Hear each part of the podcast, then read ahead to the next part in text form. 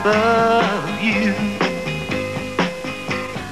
I can hear your music playing. I can feel your body swaying. One floor below me, you don't even know me. I love you. Oh, my darling, not three times on the ceiling if you want me.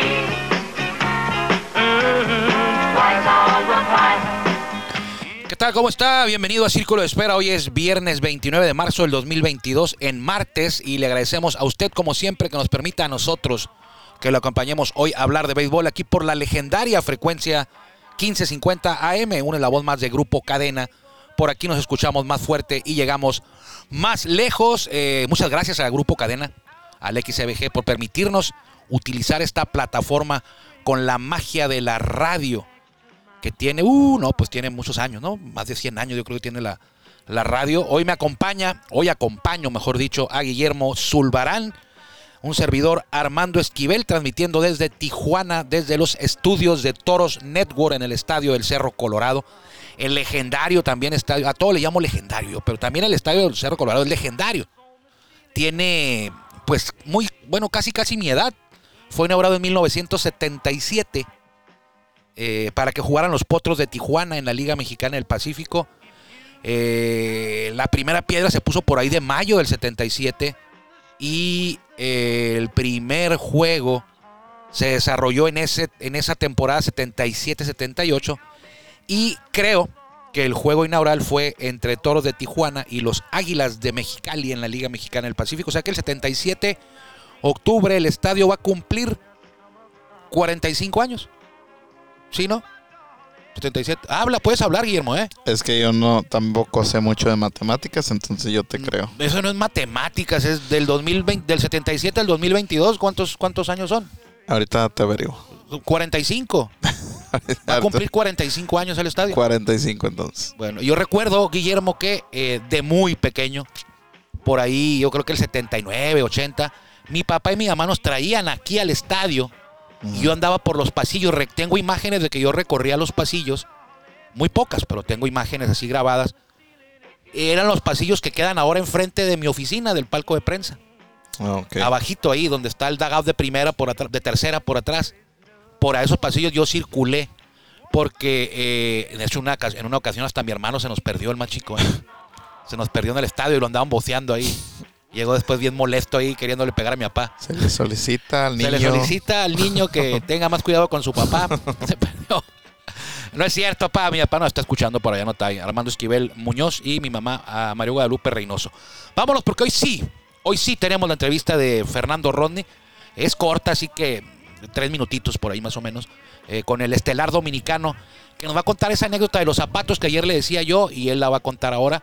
Eh, si no se estuvo ayer con nosotros, se la vamos a recordar un poquito más adelante. Así que vámonos ahora sí eh, con la mejor voz de un estadio de béisbol en México, mientras escuchamos a Tony Orlando and Down con Knock Three Times, eh, una melodía con dedicatoria, complacencias para Hasta la Mesa de Otay. Bienvenidos, buenas tardes, vamos con Jorge Niebla Caifán, la mejor voz de un estadio de béisbol en México. Él es el encargado todos los días de abrir la puerta de este espacio.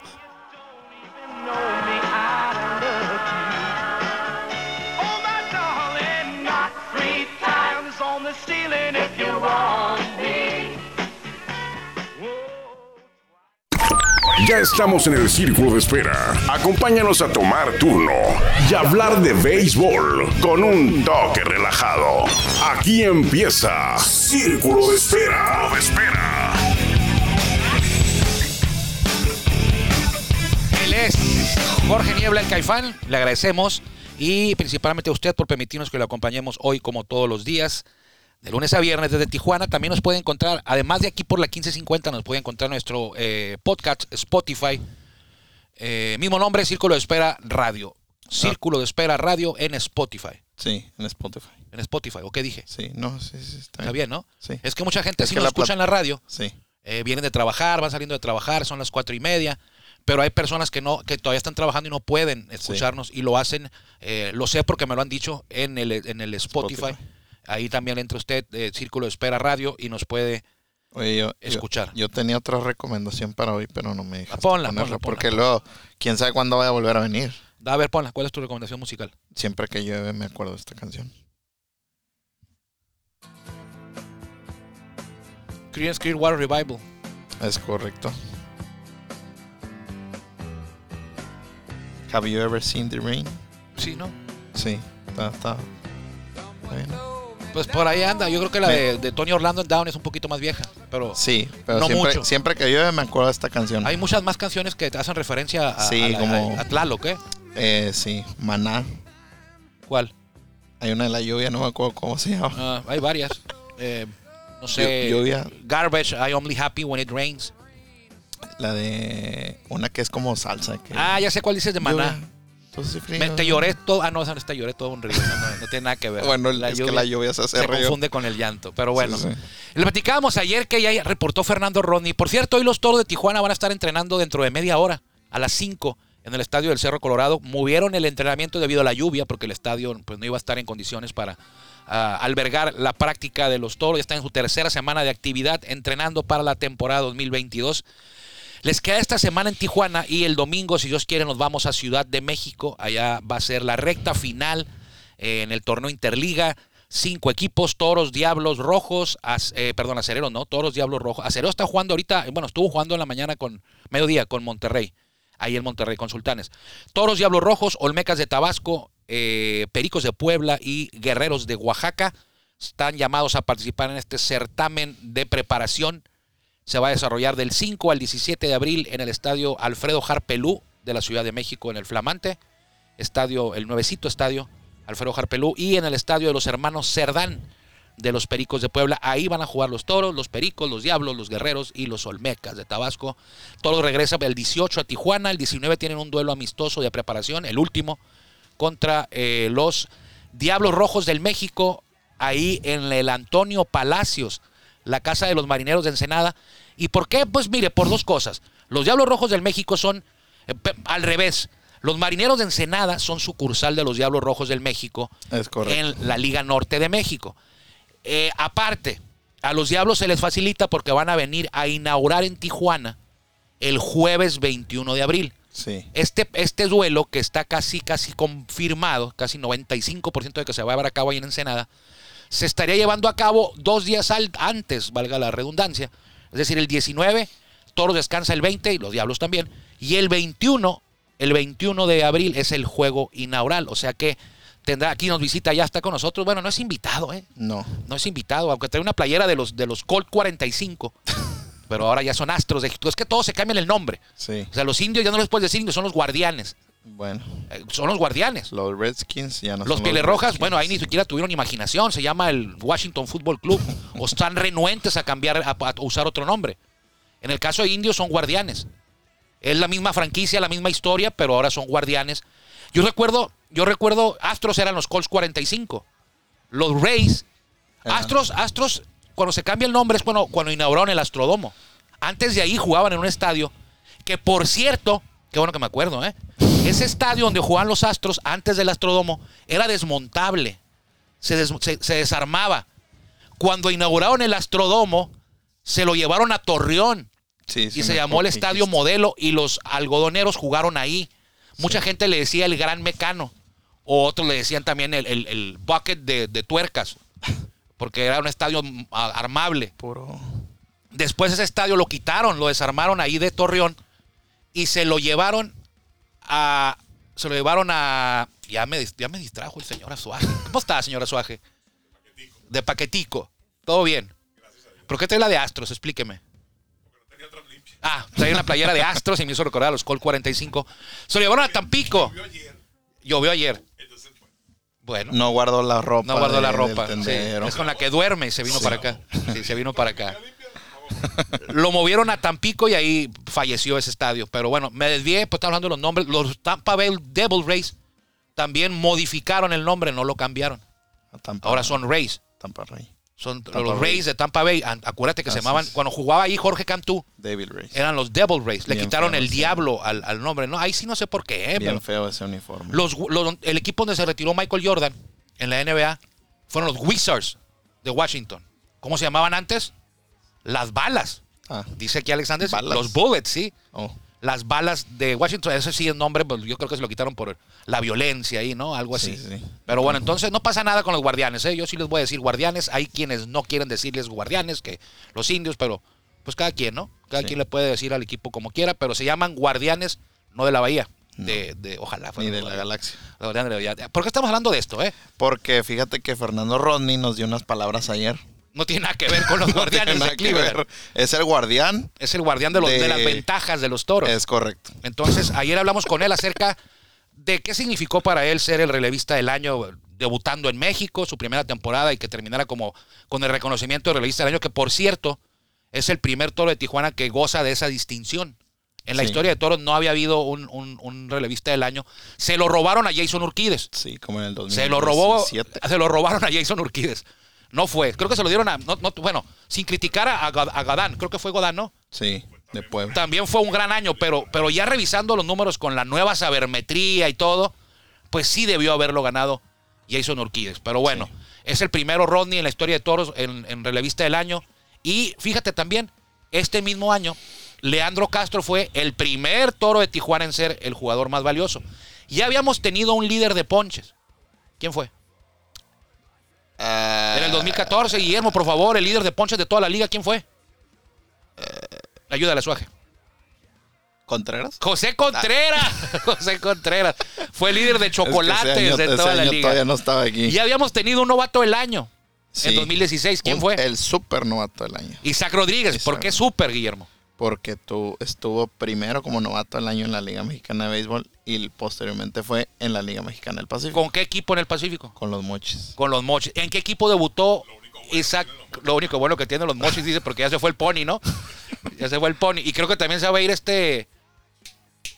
¿Quién está también ahí? Alejo López. ¿Y quién está ahí? ¿Ramón Urias no está ahí? Creo que lo van a cambiar a Ramón Urias también, ¿eh? ¿Y quién de toros ha sido el, el único toro que ha sido campeón bat? Ya, novato del año, eh, eh, campeón de ponches, Leandro Castro. el mismo, Isaac Rodríguez, Ah. fue Champion Ball 2018.1, gracias a nuestro ami- buen amigo Javier Salinas, que nos destruyó la temporada Eh. 2018.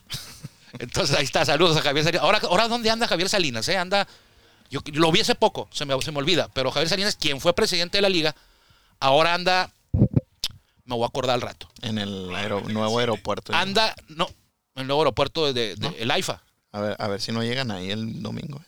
de los toros que viajen allá al, al AIFA. Estaría bien, ¿eh? Para conocerlo. Para que no nos digan que no nos cuenten. Digo. Me como una tlayuda. No eran tlayudas, ¿eh? Eran doraditas. Son diferentes. Parecía, sí. Yo sí quisiera, yo sí quisiera aterrizar ahí, ¿eh? Aquí, ahí no hay Sin grillas, sin grillas políticas. Yo sí quisiera, yo soy de conocer eh, lugares nuevos. Ahí no hay las famosas donas todavía, yo creo. ¿Cuáles zonas? Las famosas donas de muchos aeropuertos. Ah, las, di- dilo, la- las, Ah, las pues es cream. que las Krispy Las- Kreme. Sí, dilo, no pasa nada. No, pues. Aquí no hay. Aquí no hay. No estamos promocionándolas. No. Pero bueno, está bien. ¿Sabes qué, Memo? Hacemos una cosa. Eh, vamos a la entrevista de Fernando Rodney porque ayer nos pasó lo mismo. Sí. La prometimos al inicio del programa, al inicio de este espacio, y no tuvimos tiempo porque estuvo con nosotros ayer Juan Ángel Ávila. Sí. Y empezamos a hablar y bien, nos pusimos, nos fuimos, nos fuimos, nos fuimos, y cuando nos dimos cuenta llevábamos media hora. Sí. Entonces, vamos con la entrevista de Rodney, nos habla precisamente del reconocimiento como, como eh, relevista del año, nos habla de esa historia que ya le habíamos comentado ayer, eh, en pretemporada, lo voy a decir yo, pero ahorita lo va a decir él con sus propias palabras. En pretemporada, él usaba unos tenis negros y los usó en pretemporada y en toda la temporada regular y en todos los playoffs. Unos spikes negros para lanzar. Y sorprendió a varios que nos dimos cuenta que en el séptimo juego de la serie del Rey, solamente ese día salió a lanzar con unos eh, con calzado rojo, con unos botines rojos. Y cuando toda la temporada, toda la pretemporada y todos los playoffs eran, eran botines negros. Entonces, había una leyenda urbana ahí después, porque preguntamos, y decían que Ronnie, tipo Babe Ruth, ¿no? Que Yo- apuntó para el jardín y Yo que. te la conté también. Tú me la contaste. Sí, también te la conté. Bueno, así Porque como me contaste de unos bats encorchados de no sé quién. Eh, sí. También. Sí. Ah, bueno. Y resulta y resalta que Ronnie desde pretemporada, el poli, para los que no saben quién es el poli, es el- uno de los Bad Boys, Bad Sí. Boys, Carlos Abril Gurrola, le dijo una vez a Ronnie en pretemporada, le digo, oye Ronnie, ¿qué hago con estos zapatos rojos nuevos que tienes ahí? Spikes. Y que. Ronnie le dijo, no, no, no, no, no, no, esos guárdalos ahí. los voy a usar el día que Toros, el día del juego en el que Toros gane el campeonato. Así le dijo. En pretemporada ya el Monterrey. Pues en el séptimo juego salió con las chanclas rojas. Vamos Bueno, no eran chanclas, no eran, eran zapatos. Vamos Entonces, a ver qué nos dice. Vamos a ver qué nos dice Fernando Rodney, relevista dominicano de los Toros de Tijuana. Ya le decía yo, relevista del año y pues de larga carrera. Y de hecho, Fernando Rodney es, va a ser el jugador de más edad en la temporada 2021, 22, perdón, de la Liga Mexicana de Béisbol. Adelante, Guillermo, con la entrevista. Le repito, es corta y estamos de vuelta después de que termine la flecha. en este estadio. Lanzaste la flecha al cielo, quedaron campeón los Toros de Tijuana. ¿Cómo te sientes de estar de vuelta y qué es lo que más recuerdas de ese día? Eh, nada, eh, primero gracias a Dios por permitirme regresar aquí. Yo creo que hay motivo de sobra para regresar. Eh, sentí que había algo nuevo que se aproximaba en mi carrera y lo pudimos lograr, ganar la serie del campeonato y regresar aquí me siento como en casa una vez más. Me siento contento de compartir con un grupo de jóvenes nuevos, unos cuantos muchachos, pero vamos a hacer nuestro trabajo en papel, tratar de recuperar lo que es de nosotros. ¿Qué significa para ti? Para muchos jugadores dicen que las estadísticas no las revisan, pero tú te convertiste meses después de ese campeonato en el primer relevista del año que tuvo Toros de Tijuana en toda su historia. ¿Qué significó para ti cuando te enteraste de eso? Bueno, yo, yo cuando me enteré de eso, yo dije, era una temporada muy corta y en tan poco tiempo, como tú acabas de decirle, ha conseguido una, de lograr una hazaña nueva para la organización. Yo creo que me sorprendió porque eran nada más 60 y pico de juego y tú te imaginas que si fuera una temporada más larga tal vez fuera otra historia. Pero nada, me siento contento, eh, espero volver a sentirme bien, contento en la lomita y de poder hacerle un buen papel este año. Hay una historia, Rodney, que quiero ver si nos la puedes compartir. Tiene algo que ver con tus zapatos. Dicen, porque no nos consta y queremos saber si es cierto, que tú usaste unos zapatos toda la temporada y en el séptimo juego tenías unos zapatos ya guardados de hacía mucho tiempo para ese día porque tú sabías que los ibas a usar. Sí, eh, lo- los zapatos que usé en Spring Training eh, siempre me gusta usarlos para toda la temporada y me preguntó el poli, ¿y esto general lo vas a usar? Y yo dije, no, esos son especial para cuando nosotros... eh, Yo le dije, en pocas palabras, eso es para el último juego de la serie final que nosotros vamos a ganar. Y así fue. Y así fue, me puse mis zapatos rojos y todo el mundo, oh, wow. Eh, algo que, a ve- que en pocas veces se pueden decir, pero gracias a Dios así fueron las cosas. Funcionó. Sí. Y ahora, temporada nueva, hay que dejar atrás ya el campeonato porque esta es otra historia, Fernando. ¿Cómo te sentiste en tu primer día de práctica aquí con los toros? ¿Cómo viste el equipo? Muy bien, muy bien. eh, yo creo que los toros en realidad saben cuando ya tú te coronas campeón, tú, todo, todos son tus rivales. Y lo estamos viendo así desde, desde- desde el principio de la práctica. Listo. Sí. Fernando Rodney. Al final dice, estamos conscientes todos, y apenas fue su primer día ayer de práctica, ¿eh? pero ya saben, el equipo está consciente de que todos le van a jugar a, todos los equipos le van a jugar a toros a morir. Sí. Va a ser el rival a vencer no solo de acereros, no solo de sultanes, no solo de diablos rojos, no De solo de leones. leones. Va a ser el rival a vencer de todos. Donde se pare toros o el que venga a Tijuana va a saber que va contra el campeón y va a querer jugar de, de mejor manera y a lo mejor le van a poner una rayita más al volumen, ¿no? Van a querer cachetearlos a los toros como, como Will Smith. Oye, y todos dicen que siempre cuando vienen aquí al estadio de Chevron, con amigos que juegan en otros equipos, comentan que siempre que vienen aquí, como que la vibra del estadio les hace dar ese extra. Claro, pues sí, Entonces- Memo. Entonces, y nos ha... Sí, y todos quieren jugar aquí. Por eso todos quieren venir. Ni- Tenemos la fortuna... Sí.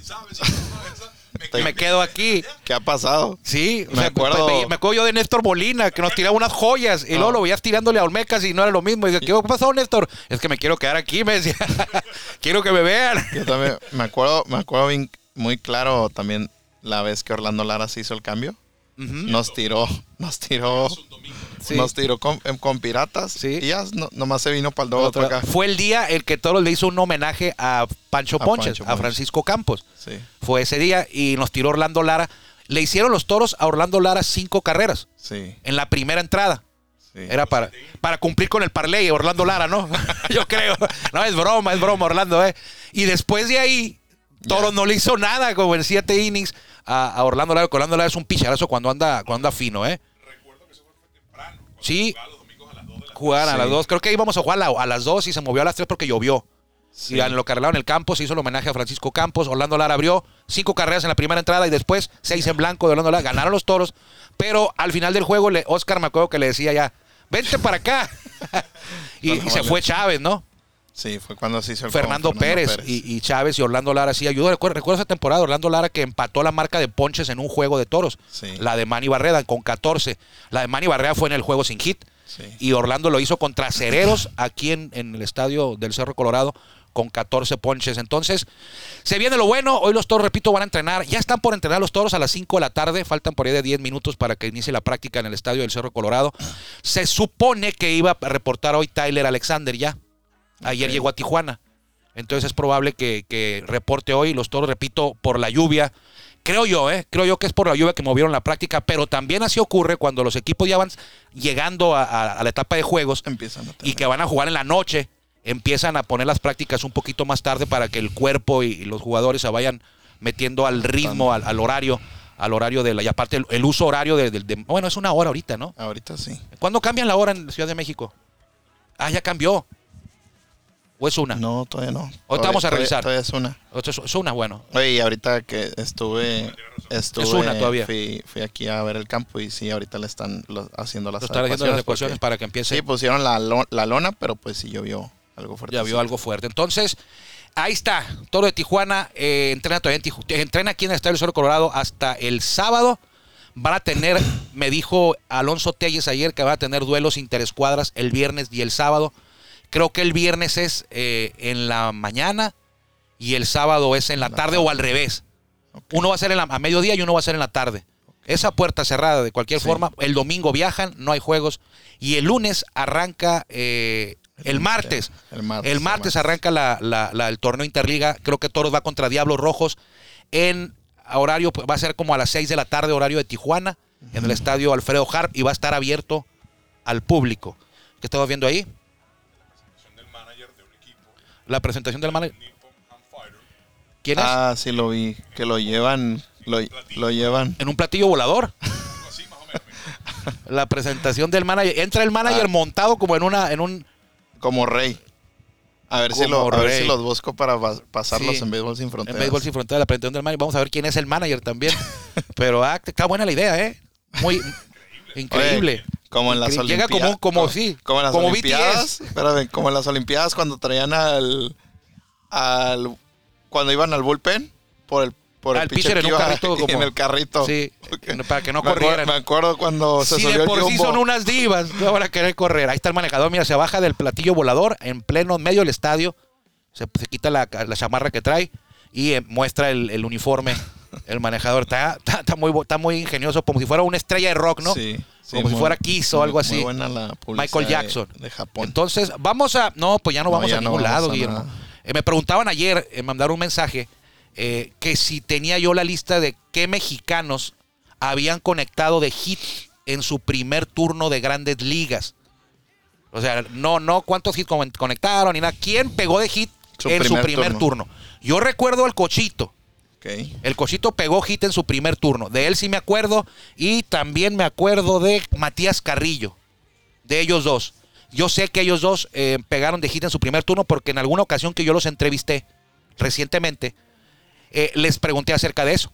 De hecho, el Cochito pegó de hit en su primer turno al bat en grandes ligas y en su primer turno al bat cuando debutó en Liga Mexicana del Pacífico. Se quitó la presión luego, luego. Entonces, hola Camila, ¿cómo estás? Llegó Camila. Camilo. Camilo. Camilo. Pero no Camila es mi hija y el Camila es el grupo de rock. Sí, Entonces, nos vamos. nos- no nos queda tiempo. Mañana le paso yo, investigo y saco la lista. Me va a tomar tiempo, pero, pero lo- me comprometo a traer la mañana. ¿Qué mexicanos batearon de hit en su primer turno en grandes ligas? Guillermo, nos vamos. Nos vamos ahí. Vea lo que pueda veis. Que es en la 1550 y también nos encontramos mañana por aquí por la 1550 y también en nuestro podcast en Spotify, Círculo de Espera, Radio Saludos, a la mesa de Otay, a todo Tijuana y a todo lugar donde eh, usted nos haya eh, dado ese privilegio a nosotros de que usted nos haya escuchado. Cuídese mucho y que le vaya bien. Gracias por acompañarnos en el Círculo de Espera. Nos escuchamos próximamente. Círculo de Espera.